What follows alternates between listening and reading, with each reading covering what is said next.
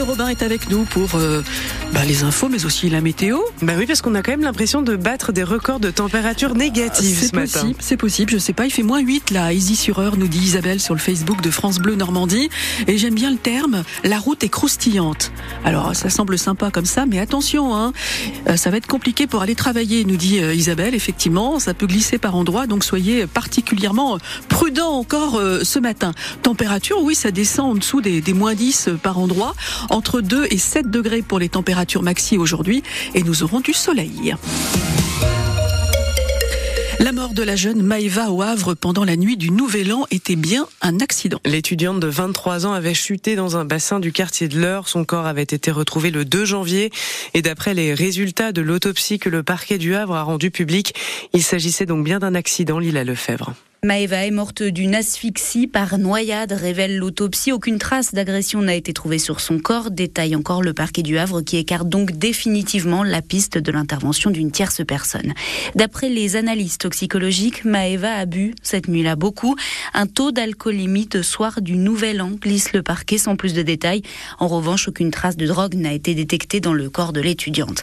La mort de Maëva est un accident. C'était la piste privilégiée des enquêteurs au début du mois après le visionnage des vidéos de caméras surveillance de la ville du Havre. On y voit la jeune femme marcher seule dans le quartier de l'Eure et disparaître sous le pont du Sas-Vétillard vers 3h45 du matin le 1er janvier. C'est à cet endroit que son corps a été remonté le lendemain par des plongeurs. Lila Lefebvre pour France Bleu Normandie.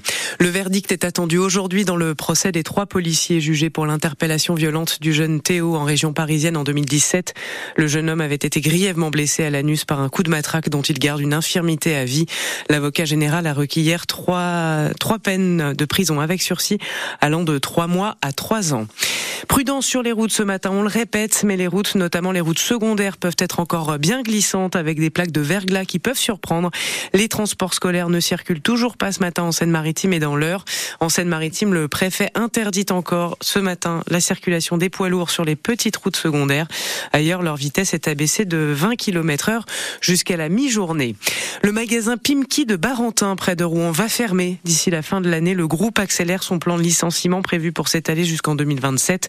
En tout, ce sont 74 boutiques de l'enseigne de prêt-à-porter qui vont baisser le rideau en 2024, qui s'ajoutent aux 23 déjà fermés en 2023.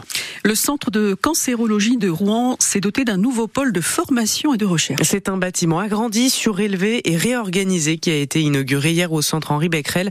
Le bâtiment 5, le CHB 5, doit accueillir l'unité de recherche clinique. C'est également un pôle de formation à Delmarchais. Pour le pôle recherche, d'abord, les laboratoires ont été réorganisés et le bâtiment va accueillir l'unité de recherche clinique. Pierre Vera, le directeur général du centre Henri Becquerel. Les patients bénéficient de tous les développements des nouvelles techniques dans les laboratoires de biopathologie et on peut mieux identifier les tumeurs, on peut mieux identifier un certain nombre de gènes. Philippe Romac est le directeur délégué départemental de l'Agence régionale de santé pour la Seine-Maritime. Il détaille ce que permettra cette recherche sur la thérapie génique c'est des traitements maintenant euh, génétiques qui permettent de mieux repérer les cellules cancéreuses et aussi de mieux s'y attaquer de manière spécifique. Donc on gagne euh, en soins, en traitement et en guérison. Il y aura donc un laboratoire dédié à l'étude des chromosomes et des gènes. Mais ce bâtiment 5, c'est aussi un pôle de formation pour les étudiants et les professionnels de santé. C'est euh, près de 300 apprenants par an, 400 stagiaires, une centaine d'internes et bien sûr ça rentre dans leur formation professionnelle pour développer de nouvelles compétences et de nouvelles connaissances dans le domaine euh, de la cancérologie. Pour accueillir tout ce monde, une salle de conférence, des bureaux et des salles de formation qui seront dédiées à l'Institut de formation Henri Becquerel créé en 2020. Ce nouveau pôle a coûté plus de 15 millions d'euros en majeure partie financé par l'Union européenne dans le cadre du plan de relance post-Covid.